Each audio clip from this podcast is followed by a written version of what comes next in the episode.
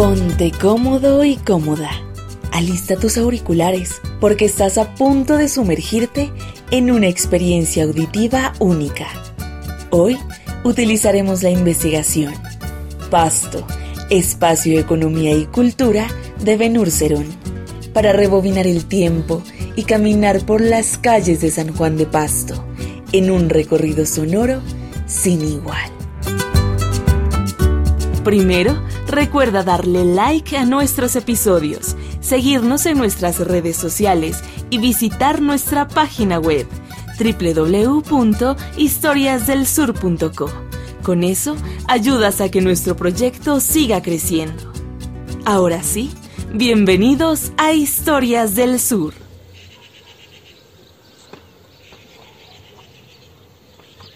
El sol se asoma por el oriente mientras la silueta de la ciudad se marca en las calles empedradas. Se escucha el tintineo de las campanas de la vieja torre de San Juan que interrumpe el silencio de los pastuzos que aún duermen. Mi nombre es Cecilia. Hoy es 14 de abril de 1935. Hace frío y estoy a puertas de afrontar uno de los días más importantes de mi vida. Rápidamente abro las ventanas para iluminar la fría habitación de tapia que colinda el patio interior de la vieja casa que me hospeda. Ese aroma. Ubico el origen del aroma café y pan de maíz recién hecho en un horno de barro. Desayuno y sin perder el tiempo salgo Ágilmente me uno al enmarañado mundo de transeúntes que se dirigen al centro de la ciudad, entre campesinos que llevan mulas y caballos, indígenas que cargan pesados cestos llenos de maíz, papa, trigo y hortalizas, y citadinos encopetados, católicos, que caminan en dirección a la vieja iglesia, me dirijo hacia mi destino, el Parque Centenario. El Parque Centenario se ubica en el centro de la ciudad de Pasto era un parque de gran extensión entrerrejado con algunos adornos que recordaban las plazas capitalinas de Colombia. El interior del parque se hallaba rodeado de pinos, cipreses, flores y árboles frutales de curubas, naranjos, capulines y moras. Al llegar escucho el compás de la marcha fúnebre que se hace presente como acompañante de la ciudad.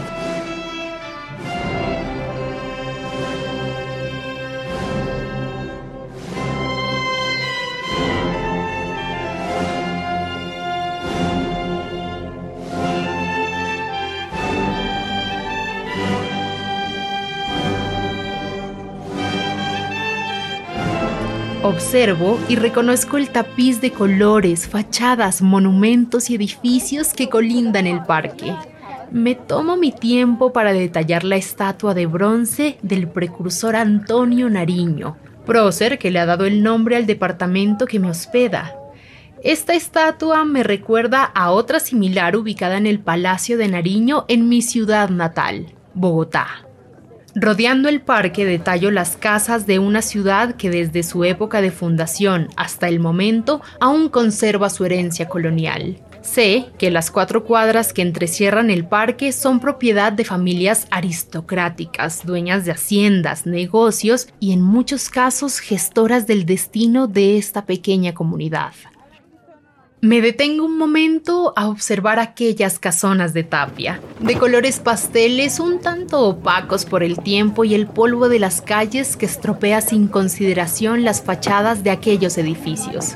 Sus colores no ensombrecen la presencia imponente de la iglesia matriz que se alza como hito en el centro de la ciudad.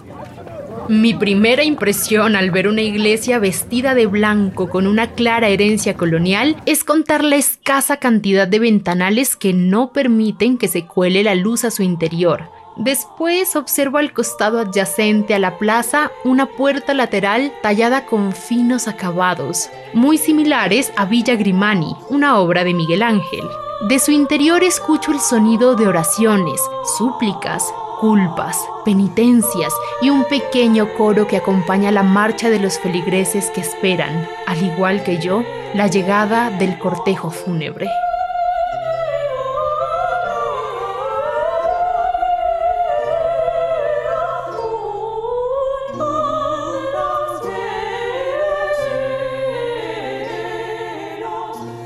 Por la calle Azuero, junto a la iglesia matriz, hay un inmenso pasaje de estilo republicano que se terminó de construir hace un año. Es conocido como Puello de Val, en honor a su promotor, el difunto obispo de Pasto Antonio María Puello de Val.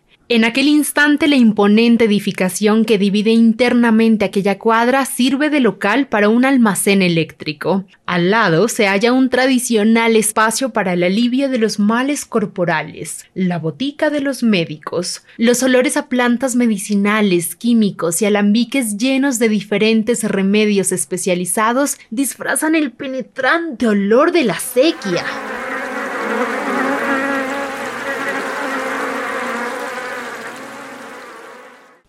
Las manecillas del reloj siguen su curso mientras dirijo mi mirada hacia la calle Soto y observo al frente una imponente casona esquinera, comúnmente conocida como la Casona Navarrete, bautizada así por una familia caudalada de la región que lleva el mismo apellido. Es un caserón de tres pisos de color blanco, con balcones en madera tallada que jerarquizan las ventanas. Este es un emblemático edificio republicano. El reloj marca las 12 del mediodía y es en este largo recorrido que ha llegado la hora de dirigirme a la esquina Soto con calle Santander. Me detengo por un momento en el caserón de Juan Bautista Astorquiza. En uno de sus locales funciona la Botica Bolívar del doctor Ulpiano Santander, donde se expenden píldoras de ros, bicarbonato, jarabe de tolú, agua florida, cápsulas de quinopodio, brillantina y mucho más. De solo pensar en algunos de esos productos, mi estómago empieza a crujir. Este local es recordado como lugar de tertulias que reúne a los intelectuales de Pasto. Al otro lado de la calle está ubicada una magnífica construcción de tres pisos. Parece un palacio. Y me detengo a preguntar por su construcción. Sus vecinos me comentan que estoy frente al Palacio de la Gobernación de Nariño, una estructura republicana bellamente adornada. Su pórtico de piedra es una reciente obra del picapedrero Ramón Molina, Calle arriba, un cortejo de sotanas, trajes y vestidos negros se aproxima lentamente en mi dirección.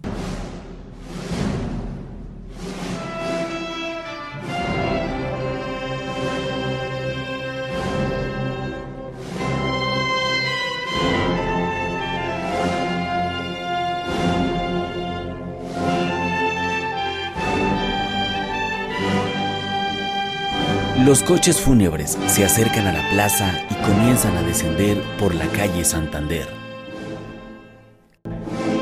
El sonido de plegarias y oraciones fúnebres se hace cada vez más fuerte.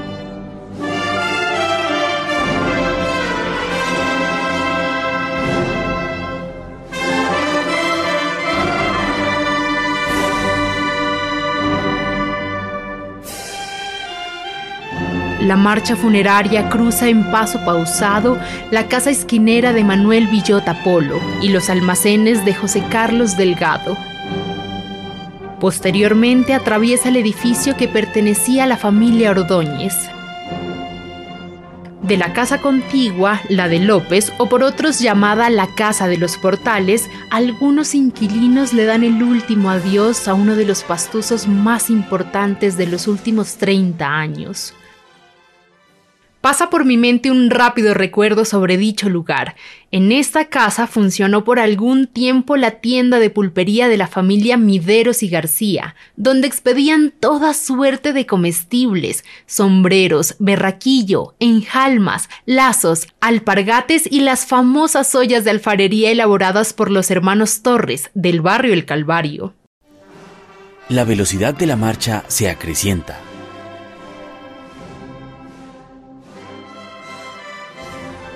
En aquel instante, el pórtico del Palacio de la Gobernación abre sus puertas a la espera de aquel nariñense que engalanó por años con su presencia el interior del recinto. Mi corazón se sobresalta al ver el paso de aquel que en alguna ocasión dirigió los destinos de este terruño. La gobernación recibe para dar su último respeto a Julián Buccelli, Hoy, en el día de su muerte, sus coterráneos y yo, su familiar, le damos la despedida y un eterno agradecimiento. Queremos agradecer a Carol Ramírez y a Camilo Narváez por ser la voz de este capítulo. Esperamos que más voces se sumen a la hermosa tarea de contar historias. Recuerden que ustedes son una parte importante de nuestro proyecto. Ayúdanos recomendando historias del sur con familiares y amigos. En la investigación, guion y producción de sonido te acompañó María Rosa Jojoa y Andrés Vallejo. Soy Angie Narváez y me escuchas en Historias del Sur. Hasta la próxima.